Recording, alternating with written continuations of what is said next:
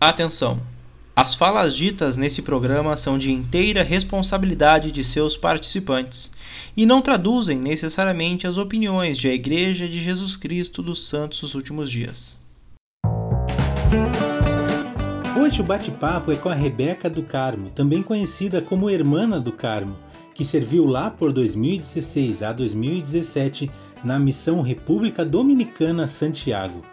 Nesse bate-papo, ela conta sobre várias histórias engraçadas, várias histórias espirituais e sobre como foi viver durante um ano e meio junto àquele povo tão especial lá da América Central. Pode aproveitar porque o papo tá bem legal, então escuta aí!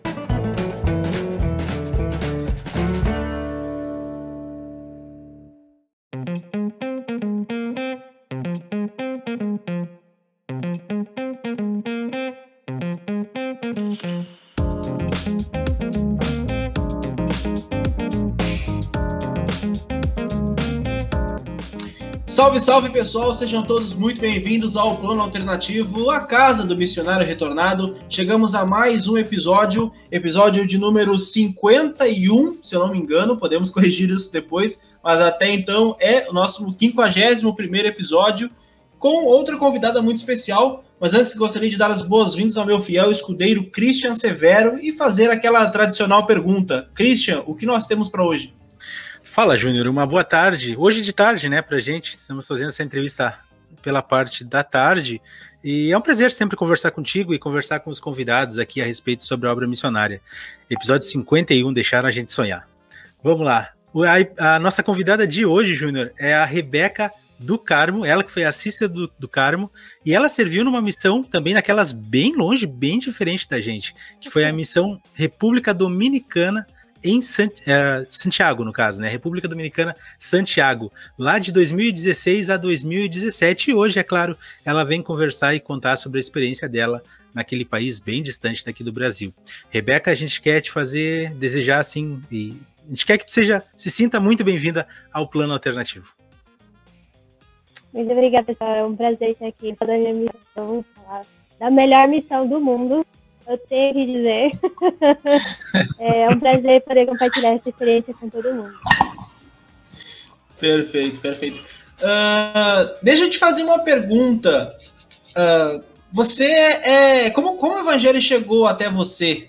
Você é conversa? Você nasceu no convênio? Se, se é conversa, encontraram batendo porta, referência, enfim, conta para nós como chegou o evangelho até você. Então, eu nasci no convênio, então eu fui ensinada por dois missionários também, meus pais são missionários retornados. E quando eles descobriram que estavam me esperando já ali, estavam me ensinando, cantando hinos nas escrituras. Então, foi já desde eu, eu nasci ali, né, eu conheço o Evangelho. E então, uh, tu tem ideia de mais ou menos há quanto tempo teus pais eram membros, alguma coisa assim? A minha mãe, ela conheceu a igreja um, quando ela tinha, acho que 10, 11 anos. Mais ou menos, os missionários é, encontraram ela e a família dela. Eles são mineiros, né? Ela é de João, ela é da Paraíba, Santa Rita, né? E a família dela é pioneira lá. Então, eles encontraram, ensinaram a família. Todo mundo naquela época foi batizado. É, e o meu pai, meu pai já era mais velho. Ele tinha 18, 19 anos um tio dele, um, um tio distante, é, é, bom, ele faleceu agora, né? Mas ele era membro da igreja, membro da igreja e tinha dado o livro de Mormon pro meu pai. Na verdade, tinha dado pro meu tio. Meu tio não se interessou muito, o pai se interessou, começou a ouvir os missionários junto com meu tio, é, o irmão do meu pai, né? E daí meu pai aceitou os missionários. Um ano depois o batismo serviu missão, tá aí até hoje. Tá aí, ó. É assim que funciona. É, não adianta. Para o Brasil, a maioria de nós aqui ou somos do convênio primeira, no máximo segunda geração, né? Ou somos os próprios conversos. E é bacana a gente poder ver o quanto a igreja ela cresce ao decorrer dos anos.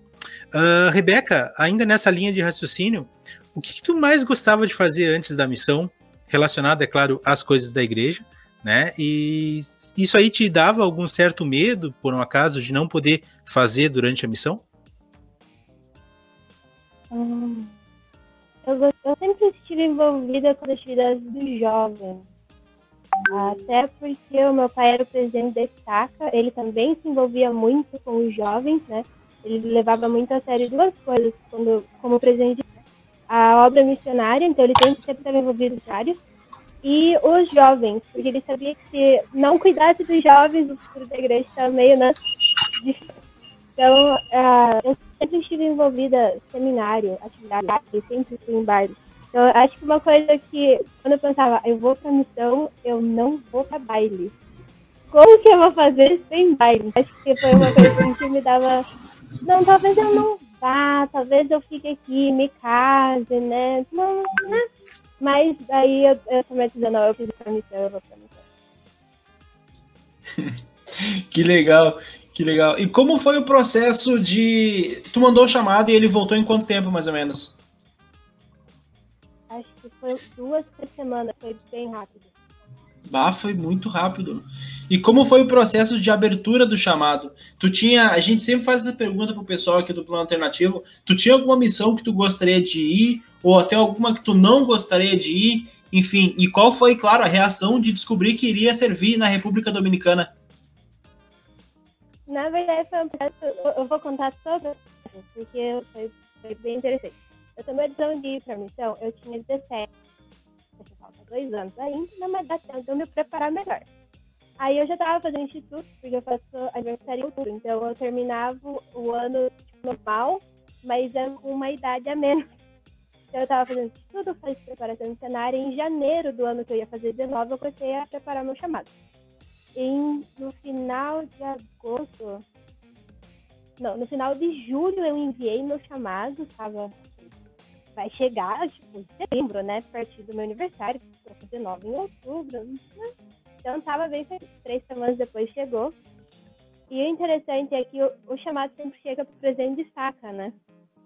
Chegou na minha casa, na época eu era presidente.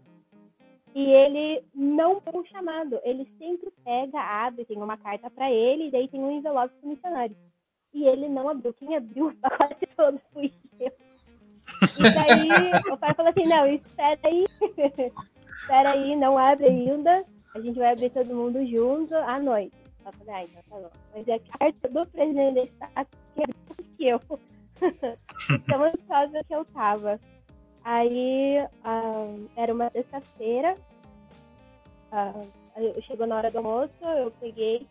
Uh, meu pai, na verdade, daí pegou o envelope, guardou e escondeu de mim, porque ele sabia que eu ia procurar e abrir. Aí eu convidei alguns amigos, uma família de amigos veio aqui em casa, alguns missionários também que haviam servido missão aqui na Nala. É, eles falaram assim, não, me mandem o link no Skype, eu vou assistir, eu quero ver ela abrindo chamado. E eu já sabia, por vários é, missionários abrindo, uh, vários né, missionários abrindo o chamado deles, então eu já sabia onde estava o nome da missão. Quando eu abri o pacote, eu não consegui abrir o envelope, eu tive que rasgar o envelope. Para começo de conversa, né? Da coordenada que nem abri o envelope conseguia. Eu rasguei o envelope. Quando eu tirei a carta, os meus olhos direto na segunda linha. E a, o caminho lá no pé. Eu, gente do céu, pra onde é que eu vou? Eu não sabia aonde era a República Dominicana. Eu pensava que era na África. Aí quando eu falei o nome, a minha mãe pensou que era um Chile pensou Santiago, né? Aí a minha irmã acho que falou, eu acho que é na Europa. E nunca, jamais passou que era no E ninguém acertou. gente só sabia que era República Dominicana. foi, foi uma experiência bem incrível, bem, bem rara de se lembrar, na verdade. E, e como foi o.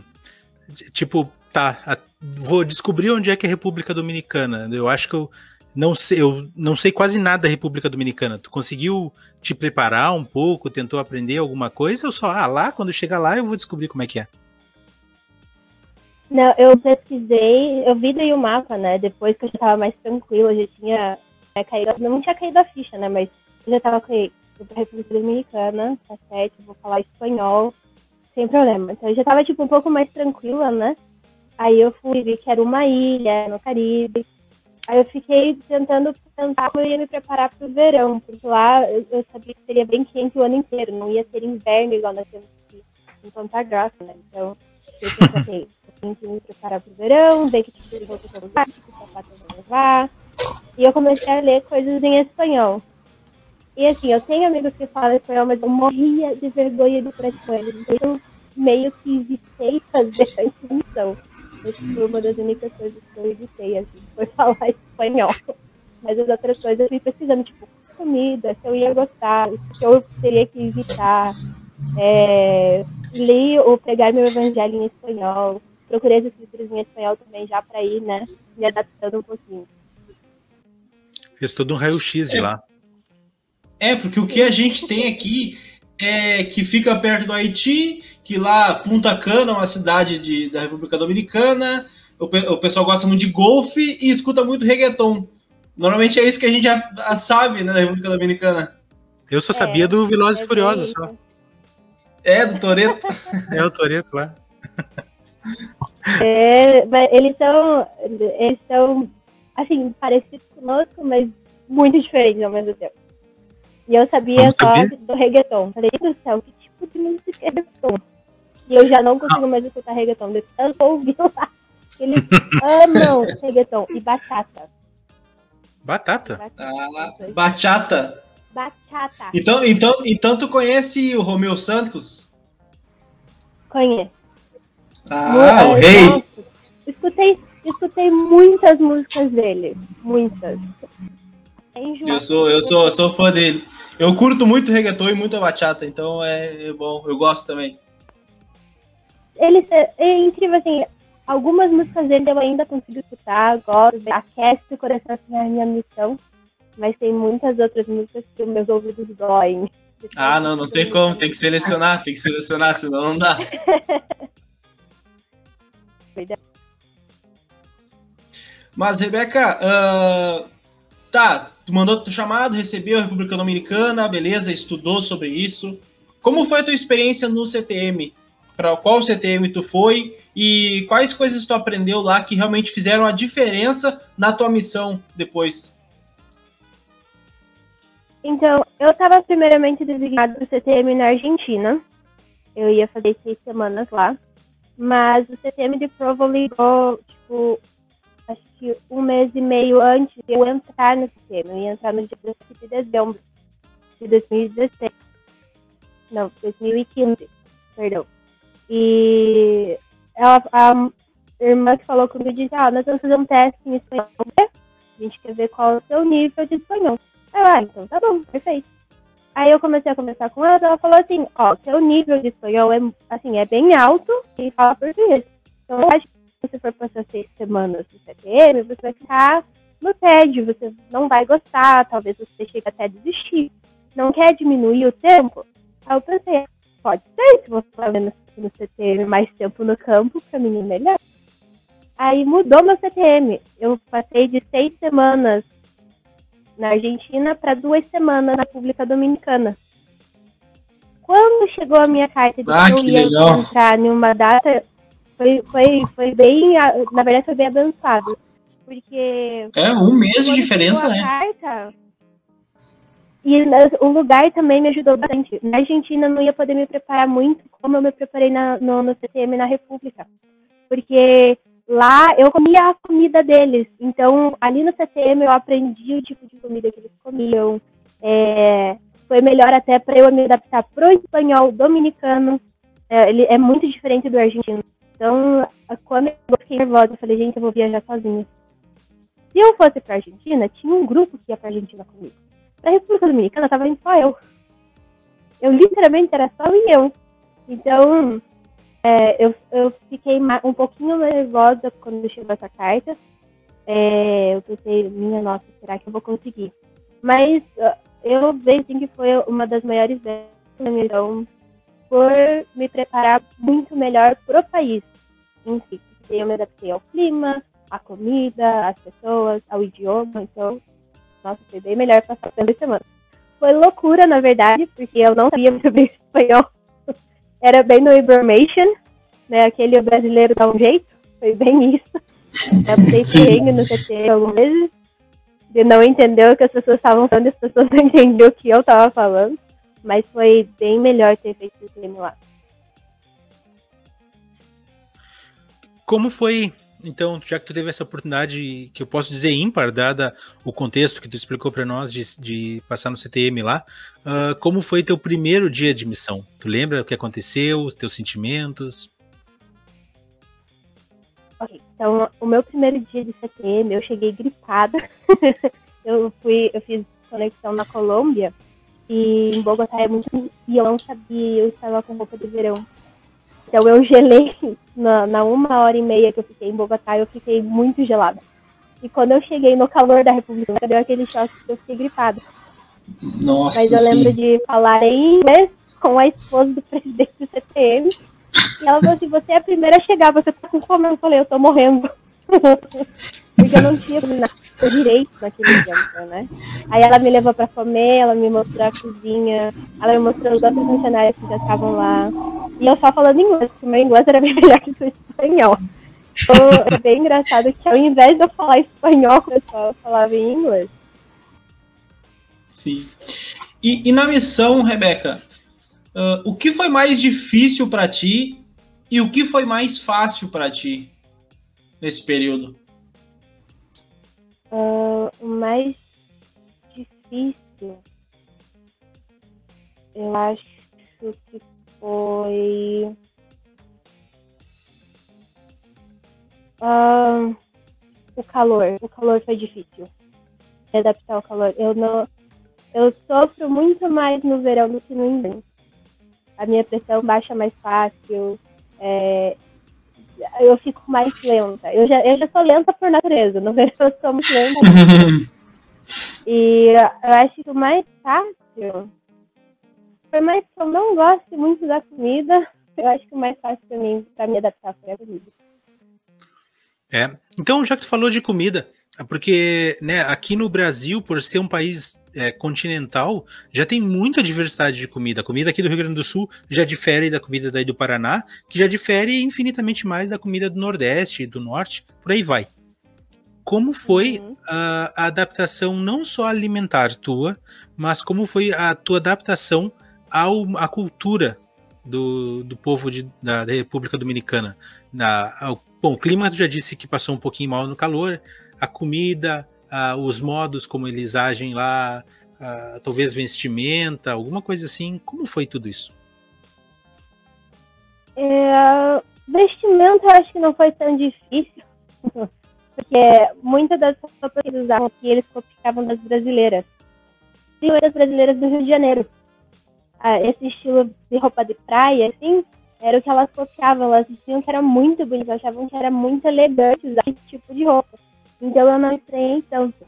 A cultura dele é um pouco parecida com a do Nordeste. Então, como eu fui criada pela minha mãe, né, e ela sempre fala das histórias delas ali, e uh, eu veio uma vez só o Nordeste, mas a minha avó veio mais vezes pra cá, a minha tia também.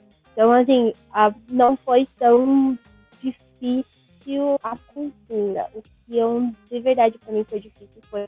Eles são muito estúpidos ao falar, sabe? Eles são muito rudes. Então, às vezes é, não é nada, eles já se esquecem, já começam a gritar. Então, isso sim eu estranhei de começo. Depois eu fui me adaptando, eu vi que era uma maneira deles falar meio grosso, assim. Foi Mas, gritando com eles também? Princípio... Famoso pavio curto. Sabe que eles mais me assustavam do que eu gritava com eles, né? Teve gente que me fez chorar. eles começaram a falar grosso assim e eu comecei a chorar, eu não sabia o que responder, eu não sabia como. Bah, coitada. Aí depois, aí depois que eu chorei assim essas vezes, aí eu vi que não, eu não, eu não posso deixar que as pessoas façam isso comigo. Aí eu pedi desculpa depois, falaram assim, você tá bem, tipo, eu não queria te magoar, não queria te deixar triste. Eu falei, não, é que só me assustou, foi o susto, não foi. Aí eles, ah, tá, não, é que a gente fala meio assim, às vezes, surpresa, a gente fala mais, mais grosso. Ah, tá Depois eu me adaptei melhor a ele. Sim. E a comida, como eu falei, a comida foi fácil, a comida é arroz, feijão e carne, só o tempero que a gente. É, não, é complicado. Imagina, qual, qual, qual o tempero melhor, da República Dominicana ou do Paraná? A do Paraná, dez vezes. Olha aí. Vezes. eu, eu não troco a comida brasileira por nada. A comida brasileira é a melhor comida do mundo. É boa, né? É, é boa. Muito Hein, Júnior? Imagina viver num lugar cheio de Toreto. Nossa, tá louco? É, tá louco? Só briga. É só briga e racha. Só briga e racha. Tu vai ver. Vamos no carro ali, vamos resolver. Só, só briga e pega. Uh, Rebeca, o que, que eu ia te falar? Conta um pouco para nós sobre as tuas áreas. Onde tu nasceu, né? Como a gente fala na, na língua missionária, onde tu nasceu e onde tu morreu. E o que caracterizava cada área que tu passou, por gentileza? Ok, então eu tive. Uh... Ah, pegou, pegou a colinha? Cinco áreas. Eu peguei, eu peguei colinha porque eu com o nome sorriso. Tá certo, tem que ser, tem que ser. São quase cinco anos já e eles têm uns nomes diferentes. Então, a primeira área que eu tive é La Vega. A área, assim, era bem pobre. Eu acho que uh, foi uma das áreas que eu mais senti uma dorzinha no coração, assim, nas casas das pessoas. Eu via, eu tenho tudo na minha casa e eles quase não têm nada. Então eu pensava, nossa, como eu sou abençoada pelo meu pai ter um trabalho, minha mãe ter um trabalho. A minha mãe tá em casa, eu fui pra escola, uma escola boa. Eu tenho roupas, eu tenho sapatos e as outras ali, tipo, via que era bem, bem sofrido. E a minha última área A minha, tipo, no, no meu. Na, na, naquele certificado que a gente recebe no final, tá escrito Cotuí. Mas a minha última área, na verdade, por uma semana só eu fiquei naquela área, foi mal. É, em Navarrete. É, eu, como eu fiquei só uma semana naquela área, não tem como eu falar muito. É uma área bonita, na verdade. É, muito, muito quente que a área mais quente que eu tive foi em Mal. Em uma semana só que eu fiquei ali, eu já tava como, ainda bem que eu tô indo embora, que eu não vou precisar mais aqui, é muito quente. e Cotuí, que é tecnicamente a minha última área, é, é uma cidade muito pequena. Um, é bem no meio da ilha. É uma cidade mais fresca, porque no meio das montanhas tem bastante árvores. Uh, é uma cidade, assim, a área que eu tava, pelo menos, eu percebi que era uma classe média, tipo, bem. Não era nem média baixa, nem média alta, era bem o médio ali.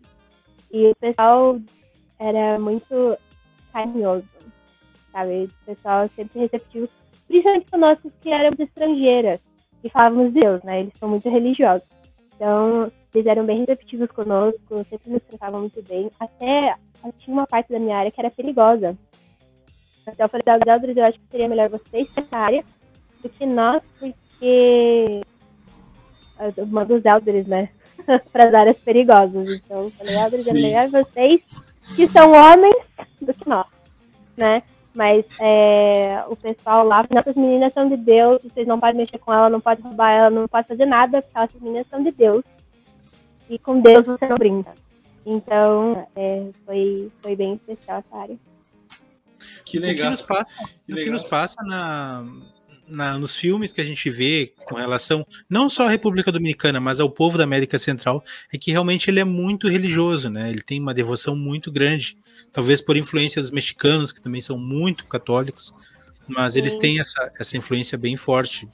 Sempre tem, sempre que aparece alguém lá da América Central é alguém com uma com um terço, uma cruz, com uma cruz exato. Sim. É bem assim. Eu lembro de uma vez numa casa na minha terceira área, Beia Vista nós estávamos passando em uma casa e na frente da casa tinha a imagem de Maria. Pintada assim, grandão, tipo, não era uma imagem pequenininha, era uma imagem enorme na frente da casa. Eu falei, gente, então, esse povo é realmente nesse devoto que é louco. É. né? Porque era, eles eram bem assim. É, essa era a vantagem, eles nos recebiam bastante, né? Porque, ah, é mensagem de Deus, então eu vou aceitar. Mas a gente é muito com o batismo justamente por isso. Senão eu já tenho a minha religião. Eu, não, eu escuto uhum. vocês falando de Cristo, mas eu já tenho a minha religião, eu já sou cristão. Uhum. Tu acha que essa foi uma das grandes dificuldades que tu encontrou na missão? Eu vejo que sim. Pra, no, pra mim, talvez para os outros missionários não foi, né? Mas pra mim eu sinto, eu sinto que foi. Sim. E eu te pergunto assim também, por tu ser brasileira, tu tinha alguma vantagem ou mesmo alguma dificuldade na hora de encontrar pessoas para ensinar? Com, com alguns homens foi vantajoso, porque Ah, é, é, na verdade era um problema, né? Porque a gente sempre tinha que ter uma irmã. Às vezes teve pessoas que eu tive que convidar os elders para irem juntos.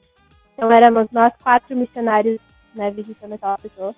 Porque ele diz assim, você é bonita porque você é brasileira e eu quero te ver. Então a maneira, né, teve um deles que falou para nós que dizia que só nos aceitava na casa porque eu era brasileira e porque ele gostava do jeito que eu falava. Sobre ah, isso que eu Que legal. Mensagem. Os bichos são ligeiros. Quando ele falou isso, me assustou. A gente. Ele pediu pra marcar uma, visita, uma outra visita. Nós marcamos uma outra visita. Aí eu falei, Eldris, junto.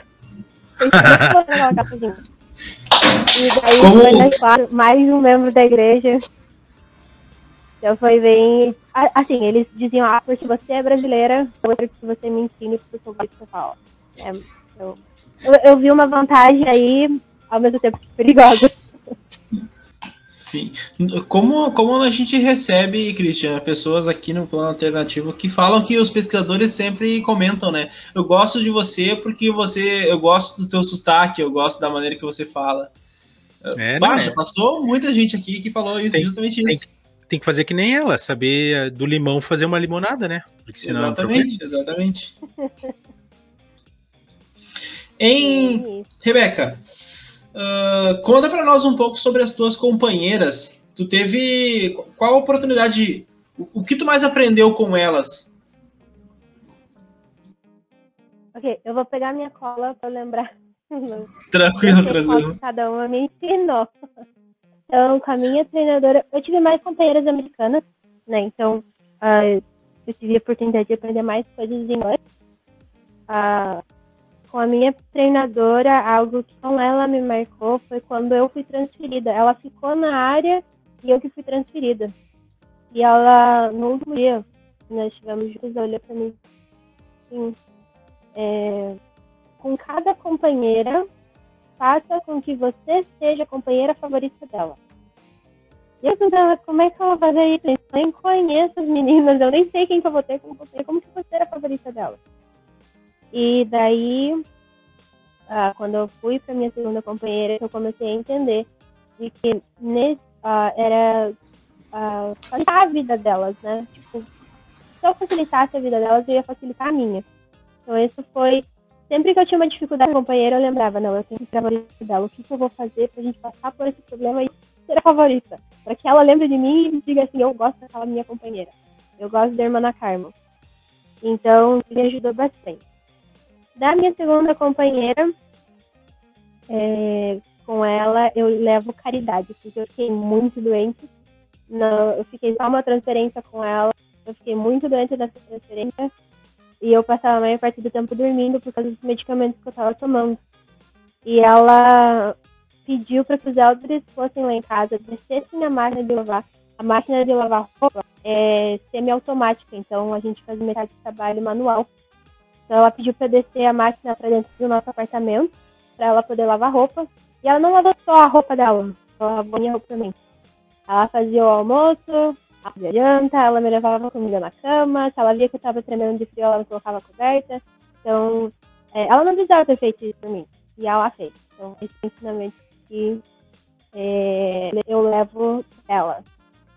As minhas outras seguintes companheiras foi muito, tipo, a gente se divertia muito. Então, com as outras companheiras eu aprendi a divertir. Porque elas levavam uma coisa muito a sério, muito a sério da letra. Então, eu aprendi a ser uma palhaça para que o trabalho não fosse tão difícil. E com a minha companheira, acho que foi o que eu também, algo que me marcou bastante, porque eu tive muito problema com a minha última companheira. Por isso que na minha última semana eu fui transferida. Porque Uh, ela tinha depressão e eu já estava deprimida, estava indo embora. Então as coisas só foi piorando. Então ali foi onde eu aprendi a ter paciência, a ter mais amor pelo próximo, sabe? foi me desenvolvendo bastante ali com ela, para que eu não matasse ela, tadinha. Muito bem, então, uh, Rebeca, conta para nós. A gente já estava conversando ali em off, né? E ficou sabendo que tu teve a oportunidade de receber um dos apóstolos lá na tua missão. Conta para nós como foi essa experiência e particularmente a, toda a mudança que ele que, que, a, que essa visita acarretou para a tua missão e para as missões de um modo geral. Ok. Então, ele não foi tecnicamente para minha missão. Hum. É, foi uma, uma conferência especial, foi feita em Salt Lake City. É, tava Elder Oaks, Elder Bednar, uh, Elder Anderson, se eu não me engano, e uma irmã da Sociedade de Socorro. E tinha mais algumas pessoas juntos naquela, naquela reunião, e foi feita essa conferência mundial. Então, todos os missionários no mundo estavam reunidos no mesmo momento assistindo Elder Oaks falando. Hum. Foi o dia inteiro, né, é, não, não o dia inteiro, desde o almoço até, acho que foi seis horas da tarde, alguma coisa assim. Mas né, vocês então... juntaram como missão? Per, uh, eu não escutei a pergunta. Vocês juntaram como missão ou cada um assistiu em distrito, em duplas? A gente, a, gente assistiu em zona. Então cada zona se reuniu e assistiu juntos na capela. Foi, foi bem especial. Foi, na verdade, como se nós tivéssemos todo mundo na, na sala do Elder Oaks conversando com ele. Porque o espírito estava muito forte, as instruções que a gente estava recebendo, os treinamentos ali, a gente estava como, nossa, que uau, é diferente, nossa, isso vai ser tão bacana de se fazer. Nossa, até que enfim a gente vai poder fazer isso, a gente vai fazer aquilo, sabe? Então a gente estava muito animado. Foi, foi muito especial. Eu acho que uma das regras que, que mudou, assim, para mim ficou marcado foi que nós tínhamos um horário cronometrado e ditado como às, oito, às seis e meia você levanta, daí você faz exercício, daí você faz estudo pessoal, estudo companheirismo, daí você faz isso. E a instrução que a gente recebeu foi: vocês decidem a hora que vocês vão fazer cada coisa. Aí eu pensei, mas como assim? Aí eu explicar. Vocês vão acordar às seis e meia da manhã, chegar em casa às nove, dormir dez e meia mas o que vocês fazem no período de trabalho, de, de, estudo, a hora que vocês vão sair de casa, a hora que vocês vão almoçar, é vocês que decidem. Então eu pensei, nossa, isso vai ser muito legal. Então, a hora de fazer exercício, você não precisava fazer de manhã. A única instrução que a gente recebeu foi para não fazer à noite. Né? Porque às vezes te desperta e você não consegue dormir. Mas tinha missionário que fazia à noite, porque ficava cansado e dava mais vontade de dormir ainda. Tinha gente que fazia depois do almoço, tinha gente que fazia quatro horas da tarde. Então, isso foi muito legal que aconteceu, de, de, de, dessa mudança, assim, você decide o horário que você vai fazer cada coisa. Eu achei que foi muito melhor até para encaixar visitas, porque tinha gente, ah, eu não posso três horas da tarde, mas eu posso ao meio-dia. Uhum. E daí, para nós, como nós cozinhávamos o nosso almoço, nós não tínhamos programa de almoço, como nós temos aqui no Brasil, a gente pensava, ok, a gente coloca o nosso almoço ou às 11 ou a uma, e meio-dia a gente vai na casa da pessoa. Então isso foi algo muito legal que aconteceu. É, é uma liberdade, né? Claro que é, quem usa isso de forma positiva tem resultado, né? Quem usa de forma negativa também tem resultado, mas não o resultado que é, se espera, né? A gente era os nossos agentes mesmo, então, tipo, Exatamente. se nós usávamos para bem, bom, se nós usávamos para mal, a gente só tinha que aceitar as consequências, né? É, é, é aquela coisa, né? você vai colher o que você vai plantar. Exatamente, exatamente. Tem que ter uma autonomia responsável, né? Isso. Eu acho que para para jovens de 18 e 19 anos, aquela época foi a melhor coisa que aconteceu. Porque para mim agora, no meu trabalho, eu uso aquilo que eu aprendi na missão. Claro. Porque eu sei que eu tenho que cuidar do meu horário bem certinho e me adaptar. OK. Esse dia, por exceção, eu tenho que fazer essa coisa. Então, o que eu fazia nesse horário, eu posso mexer para esse outro horário. Eu não sou um robô, eu sou um ser humano e eu posso me adaptar às coisas ao meu redor, a, a diferentes horários, a diferentes atividades. Exato, exatamente. Senão a gente fica como, como um cavalo, né? Com as isso. viseiras. É isso. Exatamente. Só um pouquinho que vai passar um carro aqui e o barulho vai ser alto. tá, beleza. Uh, bom, Hermana, Carmo, por favor, conte para nós uh, uma história espiritual que tu teve na missão e uma história engraçada que tu teve na missão. Porque missionário é conhecido pelas histórias que ele leva, né? Uh, é, é, comum nós vermos um, um bolo de missionários comentando sobre as histórias que aconteceram na missão.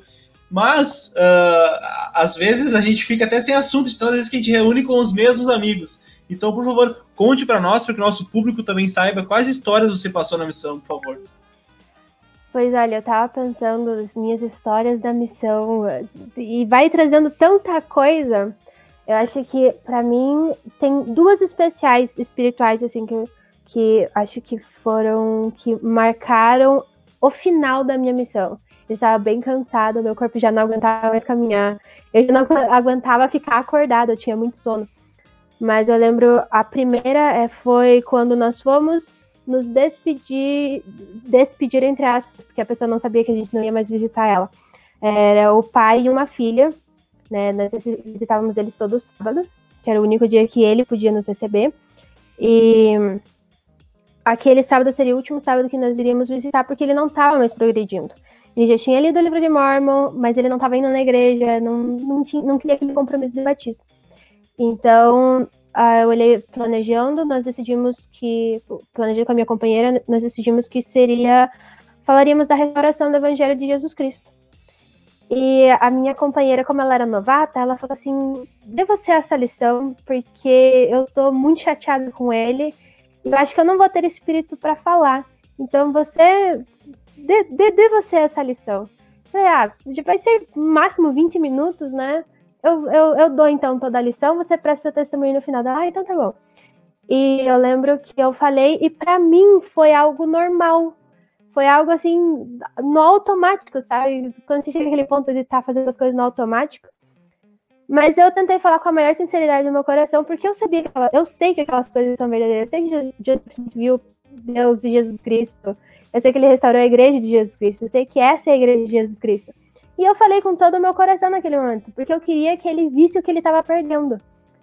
E a minha companheira prestou testemunho, saímos da casa. A minha, a minha companheira, tipo, umas duas quadras depois da casa desse, desse homem, ela me abraçou e disse: Muito obrigada. Eu, obrigada por quê? Ela, porque você renovou meu testemunho no evangelho hoje. Como assim, mulher? Ela, você não percebeu. Eu percebi o que ela? Você estava tão cheia do espírito naquele momento que você brilhava. Ela literalmente falou que eu estava brilhando quando eu falei da primeira visão. E naquele que momento show. eu comecei a chorar, porque eu falei assim, não, você tá, você tá brincando comigo, né? Não, você tava tão cheia de. Eu, porque eu, pra mim, como eu tava no automático, eu não sabia se eu tava com espírito, porque eu tava tão cansada, eu não sabia se eu tinha espírito mais pra enganar. Eu não sabia se as pessoas entendiam o que eu tava falando. É, né, eu já tava ficando meio chateada. Aquela semana tinha sido uma semana ruim. E ela chegou, me abraçou e falou isso, e eu senti o espírito. Eu falei, muito obrigada por você me falar isso, porque renovou o meu espírito para continuar servindo. Então, aqui, aquele momento foi, uau, eu sou uma missionária de representante de Jesus Cristo. Eu tenho o espírito junto comigo. Então, aquilo foi, para mim também foi uma renovação. E a outra, para mim, é, ela é um pouco triste, porque nós também estávamos dizendo, não sabíamos o que dizer a Deus para esse pesquisador. É, ele devolveu o livro de Mormon, e naquela semana em particular eu estava estudando o livro de Mormon e pensando por que, que os profetas choram? Eles falam assim, Moroni chorou quando viu o povo em pecado, e Nef chorou pelos seus irmãos, e não sei quem mais chorou pelo povo. Eu pensava, gente, que dramático, não, não é para tanto, né? E eu lembro naquela semana ter pedido para Deus para que ele me mostrasse qual era o sentimento dos profetas, por que eles choravam, porque eu não acreditava que eles de verdade choravam. Tipo, de, de sair lágrima, de, né, daquela dor de, de, tristeza. Eu não, eu não entendia o que era aquilo. Nós chegamos naquela casa, o, é, é esse senhor falou muito, muito rude conosco. Foi, foi muito ruim estar naquele momento dentro da casa. Ele nos devolveu o livro de Mormon. E quando eu saí da casa, eu comecei a chorar. E a minha eu sentei no meio-fio, eu abracei os meus joelhos e eu soluçava e o meu corpo inteiro doía. E o meu coração parecia que ser esmagado naquele momento. E daí me veio a imagem de Moroni vendo o povo nefita se destruindo. E eu pensei, nossa, eu sei o que esses profetas sentiram, porque eu vi aquele homem se perdendo. Ele era tão bom, ele tinha lido o livro de Mormon, ele, ele sabia a Bíblia, ele tinha fé em Deus, eu sabia que ele ia ser batizado, porque eu sabia que ele estava recebendo o testemunho da veracidade do evangelho, e quando ele nos devolveu o livro de Mormon, a gente saiu da casa dele, eu vi ele se perdendo. Eu vi ele se condenando. E aquilo me doeu tanto que eu comecei a chorar. E daí eu entendi, porque eu sabia o que ele estava perdendo, como a alma explica, né? De, quando você de verdade entende o evangelho de Jesus Cristo e vive ele, e vê as pessoas rejeitando, isso te dói, porque você sabe que as pessoas estão perdendo de bom. Né? Por mais que elas não vejam agora, a eternidade é um longo tempo. Você sabe que elas estão perdendo algo maravilhoso por um longo tempo. Então, eu acho que aquele momento ali me marcou e fez a diferença na minha vida. É, tu sabe que eu passei por uma experiência parecida com a tua e eu estava tentando lembrar um pouco desses sentimentos que eu tive. Uh, no meu caso, a diferença é que eu não não estava ensinando essa pessoa. A gente bateu na porta dela, ela nos atendeu e disse, nem deixou a gente falar direito. Então a gente, a gente esperou e ela pediu para esperar um pouquinho, a gente ficou ali na porta esperando e ela voltou com o livro de Mormon, devolveu. E eu lembro exatamente oh. que eu tive um sentimento. Cara, eu não, não chorei, eu lembro não ter chorado, mas eu lembro que eu fiquei totalmente sem reação. Porque eu já levei muito xingão na missão, já teve muito é, discussão, é, teve pessoas que foram rudes, mas esse sentimento de, olha, eu não quero a tua mensagem, tua mensagem não é bem-vinda aqui, eu nunca tinha recebido. E foi um choque que me deixou sem reação, eu fiquei, gente, o que, que eu faço? Eu deixo com ela, eu digo que eu não posso pegar, eu pego, sabe? Eu fiquei muito travado na hora. E eu lembro que eu me senti bem mal depois. Foi uma dúvida que me, que me veio.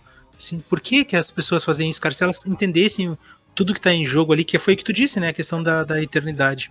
É, um, é, um, é uma experiência que não adianta. Não vou dizer que é necessária, mas talvez para nós dois, não sei se o Júnior passou por isso também, foi necessário que acontecesse. Um dia a gente vai entender exatamente por quê. Eu, eu acredito que seja para fortalecer o nosso testemunho, sabe? Porque eu tive o meu testemunho fortalecido naquele momento. E uh, eu não entendia muito o porquê, porque eu chorei tanto. Eu não consegui. A, a gente teve que ir para casa, eu não conseguia mais ensinar ninguém.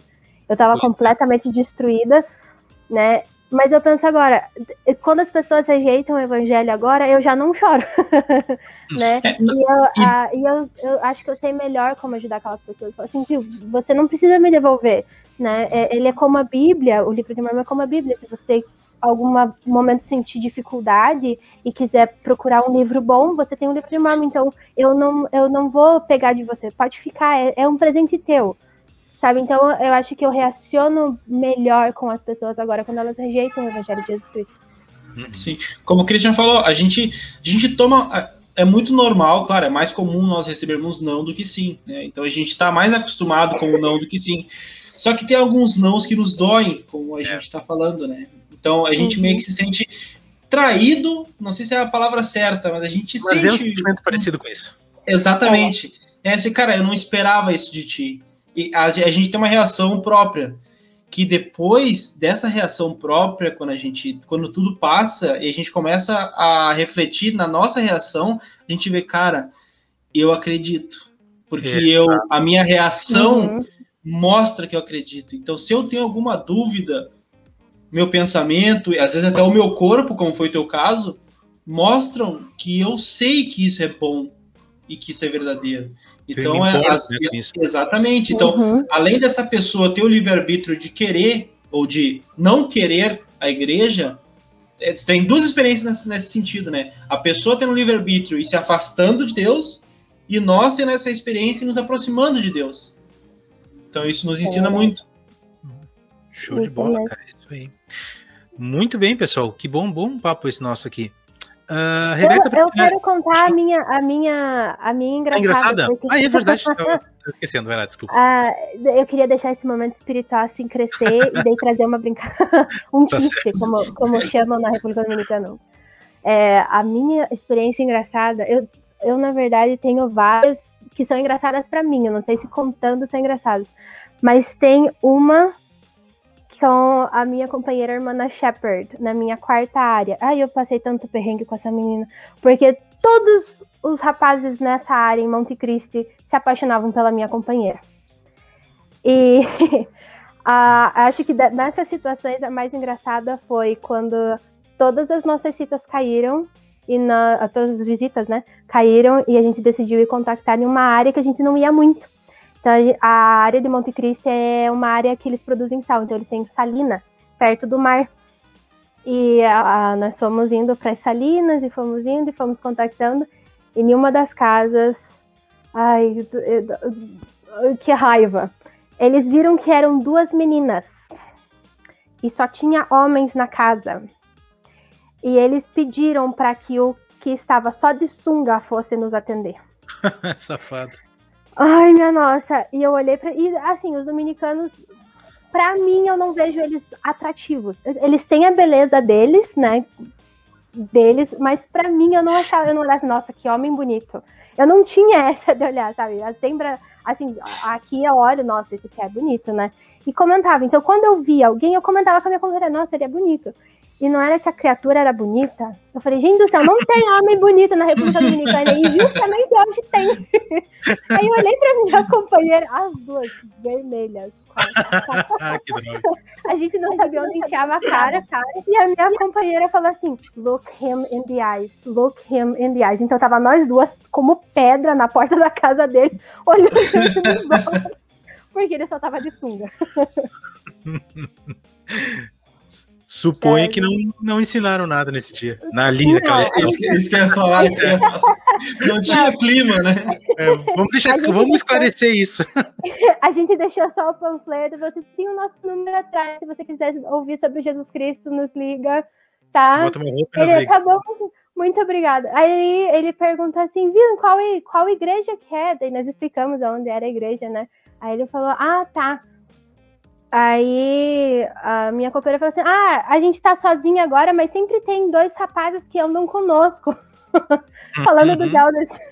Que se a, a minha companheira disse pra mim: se a gente algum dia voltar nessa casa, os elders têm que vir conosco, porque nessa área os membros não nos ajudavam muito. Então a gente recorria aos elders para ir nas visitas conosco. Ia nós quatro ensinar. É, que não, complicado. Boa, boa. Uh, fala, vai aqui, vai não, eu ia perguntar, é, porque a gente já está chegando na parte final aqui da entrevista. Uh, depois de tudo isso, depois de todas essas experiências que tu teve, seja com as companheiras, com os membros, que tu disse que era um pouco difícil, né? Com a, com a área, com o povo dominicano de modo geral. É dominicano ou dominiquense? Acho que é dominicano, né? Dominicano. Dominicano, dominicano tá, falei certo. Então.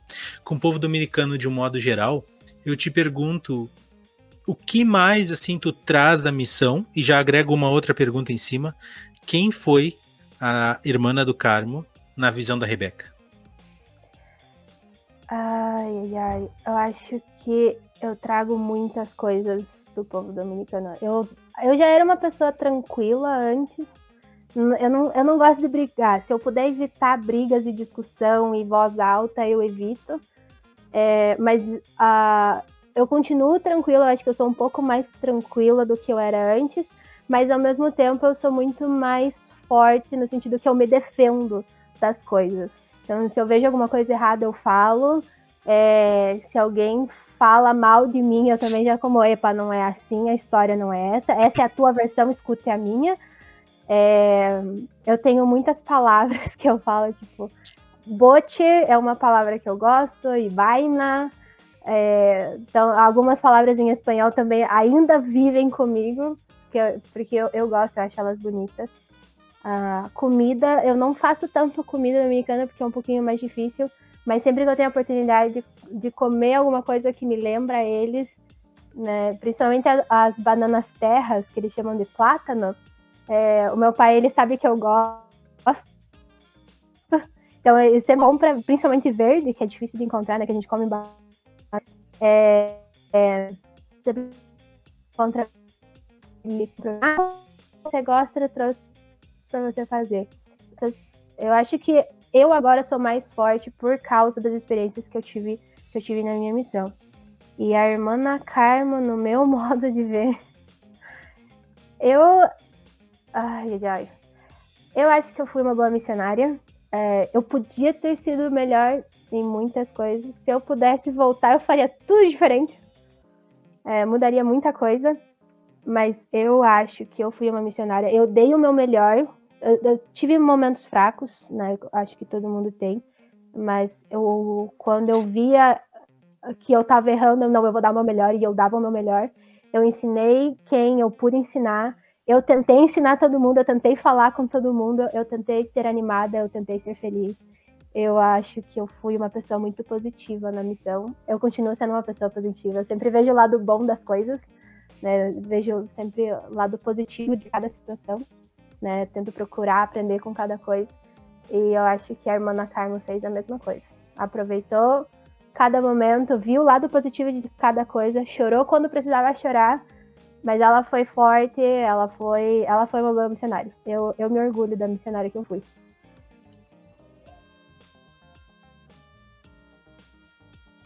E depois de tudo isso, Rebeca, se tu pudesse dar um conselho para uma jovem que está em dúvida sobre servir ou não servir uma missão, que conselho tu daria?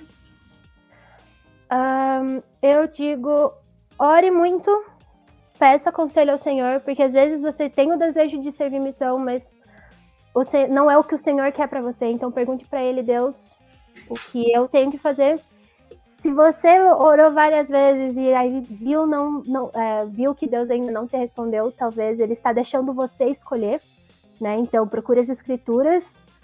É, né, o que eu posso dizer, se você acha que Deus está deixando escolher se ou não, é uma decisão só sua, ele não vai interferir, né?